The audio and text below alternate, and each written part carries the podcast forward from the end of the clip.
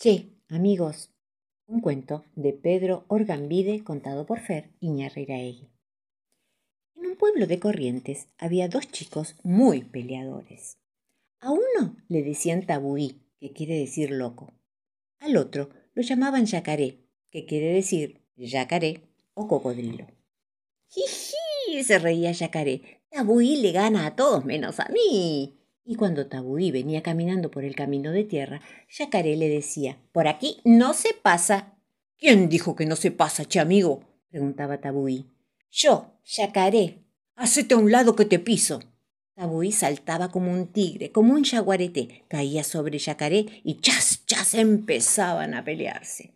Siempre lo mismo, siempre lo mismo, Tabuí, Yacaré, se quejaban los vecinos. Entonces aparecía el Pailuchí, que es el mejor contador de cuentos de corrientes y también un hombre muy bueno. A él no le gustaba que los chicos estuvieran peleando, ni menos así porque sí. ¿Qué pasó aquí? preguntaba el Pailuchi. Nada, decía Yacaré. El que nada no se ahoga, se reía Tabuí y ¡plaf! se tiraba al río. Desde allí decía que era el mejor nadador y que Yacaré no podía ganarle. Lo desafiaba a nadar hasta los camalotes esas plantas que flotan en el Paraná. Pero por algo, Yacaré se llamaba Yacaré. Nadaba muy bien y muy rápido, como Tarzán en las películas de la tele. Y sí, unas veces ganaba Yacaré y otras veces ganaba Tabuí. ¡Gane yo! exclamaba uno. No, no, no, yo, protestaba el otro. Y otra vez se peleaban. Hacían tanto ruido que nadie podía dormir la siesta. Hasta los animales del monte salían corriendo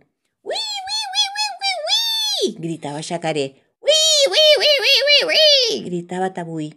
Y no era un grito de alegría, como el zapucay que se oye cuando la gente está bailando el chamamé. No, eran gritos feos, de gente enojada, y eso lo ponía muy triste al Pailuchí.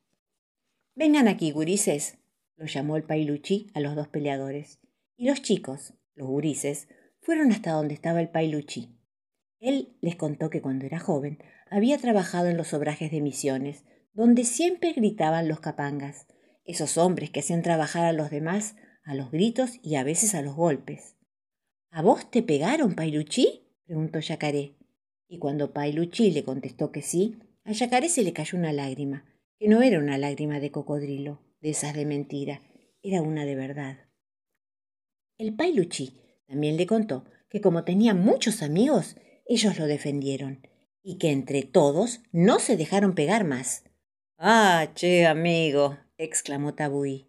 Y ese día no se peleó con Yacaré. Pero al otro día ya estaban discutiendo otra vez, en español y en guaraní, que es el idioma de los abuelos, de los abuelos de los abuelos, de Tabuí y Yacaré. ¿Y sabes por qué discutían? Porque Tabuí decía que era mejor músico que Yacaré. Hoy como toco la guitarra, che, y tocaba muy bien.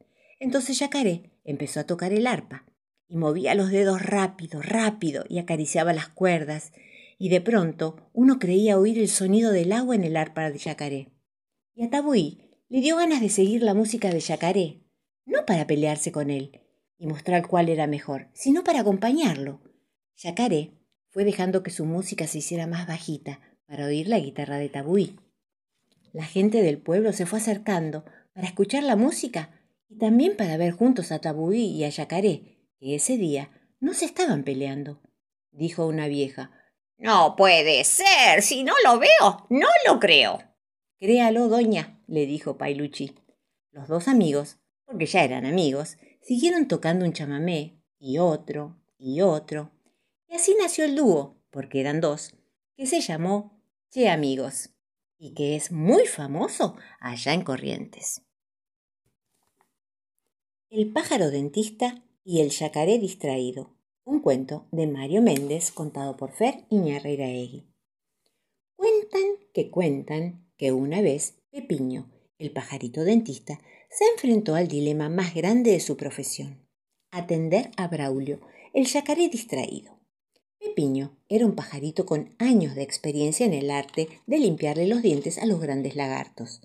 Había viajado mucho, desde su Amazonas natal donde había atendido a los más grandes yacarés brasileños, hasta el río Nilo, donde tuvo a su cargo la limpieza dental del mismísimo jefe de los cocodrilos egipcios, pasando por el Mississippi, donde los alligators de los pantanos habían recibido su auxilio. Y ahora otra vez atendía yacarés, esta vez en el Paraná, en la provincia argentina de Misiones. Y se quejaba. Él, que ya era todo un doctor graduado en varias naciones, se quejaba sin parar. ¡Ay! suspiraba. Justo a mí me viene a tocar este paciente. Y volvía a suspirar. ¡Ay! Se refería, por supuesto, a Braulio, el joven y valiente yacaré que tenía fama de ser uno de los más astutos cazadores de todo el Paraná y el más distraído que se hubiera conocido.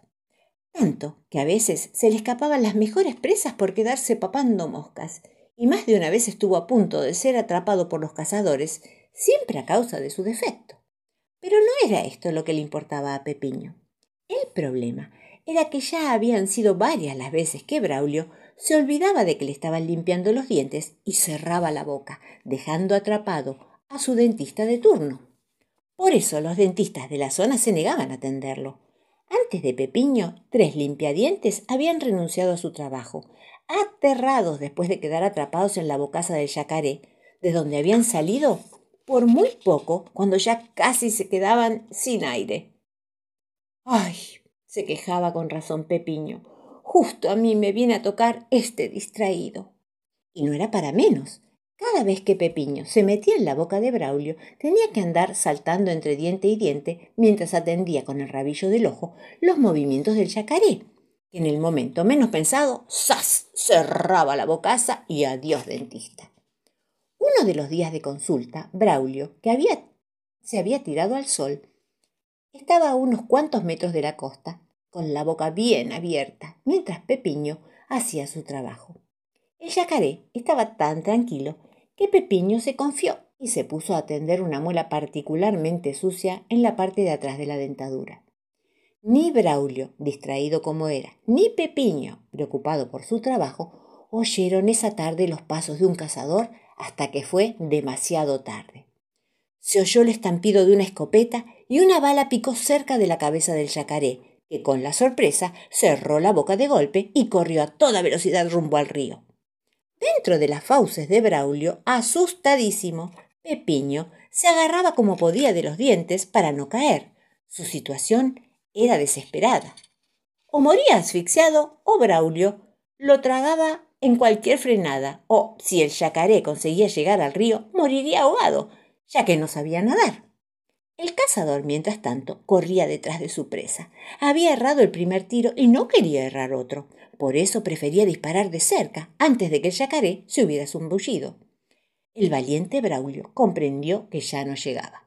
Y perdido por perdido, prefirió morir peleando. Se dio vuelta de golpe y enfrentando a su atacante, que lo tenía en la mira, abrió la poderosa boca. En ese momento, al ver su oportunidad, Pepiño salió disparado hacia adelante, buscando desesperadamente el aire, y se llevó por delante al cazador. Este dio un grito, largó el arma y salió corriendo, sin entender qué era eso que había escupido el yacaré y lo estaba atacando. Mucho rato después, cuando Braulio y los demás yacarés estuvieron seguros de que ya no había peligro, se tiraron nuevamente al sol, y entonces volvió Pepiño a la costa. Braulio lo recibió emocionadísimo. Le pidió mil disculpas, le agradeció que lo hubiera salvado y prometió no volver a distraerse. Pero Pepiño, que no por nada era un dentista experimentado, impuso sus condiciones. Desde ese día no es raro ver en el Paraná a un enorme yacaré recibiendo muy contento la atención de un pequeño pajarito dentista, con la boca bien abierta y firmemente trabada con un palo el viejo sillón de papá. Un cuento de la colección de Peppa Pig, leído por Fer Iñarreiraegui. Oh, el techo de la escuela tiene goteras. No pasa nada. Organizaremos una feria en la escuela, dice la señora Gacela. Con el dinero que recaudemos, vamos a hacer el techo nuevo. Cada uno tiene que traer algo de su casa. Pepa intenta elegir un juguete para la feria, pero no sabe bien qué llevar. ¿Por qué no llevas esta caja tan divertida de la que salta el payaso? sugiere Papá Pig. ¡Uy, genial! Les va a encantar. Ahora es tu turno, papá. ¿Vos qué vas a llevar? Papá Pig no lo tiene muy claro. ¿Por qué no llevas tu viejo sillón? propone Pepa. Oh, esto es una antigüedad muy valiosa, dice papá Pig. Pero mamá Pig se ríe. Si lo agarraste de la basura, qué cara dura. Cuando la señora Gacela llega con su camioneta, mamá Pig, Pepa y George le dan todo lo que juntaron para la feria de la escuela. Mamá Pig también le da el viejo sillón de papá Pig. Seguro que ni se va a dar cuenta, dice mamá Pig al oído de Pepa. Hoy es el día de la feria de la escuela. Hay muchas cosas en venta. Papá Pig quiere comprar una torta de chocolate. Mamá Pig quiere comprar frutas y verduras de la huerta. Pepa, dice la señora coneja, ¿no te gustaría comprar este sillón? Está un poco viejo y de estar talado, pero se puede aprovechar para hacer leña. ¿Cómo puede ser? Mi papá dice que es muy antiguo y valioso, contesta Pepa. Los amigos de Pepa trajeron algo para la feria de la escuela. Susie trajo su disfraz de enfermera. Pedro trajo su pelota. Candy una soga para saltar. Oh, voy a extrañar mi caja, solloza Pepa. Y yo mi disfraz de enfermera, dice Susie. Todos los amigos de Pepa creen que extrañarán sus juguetes y deciden comprarlos de nuevo. Miren lo que compré, dice papá orgulloso. Es un sillón de época y hace juego perfecto con el viejo que tenemos en casa. Ay, pero papá, dice mamá Pi, es exactamente igual al tuyo porque es el tuyo. Pero, ¿cómo puede ser?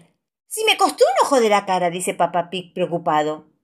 En eso, la señora Gacela hace un anuncio. Buenas noticias. Juntamos todo el dinero necesario para el nuevo techo.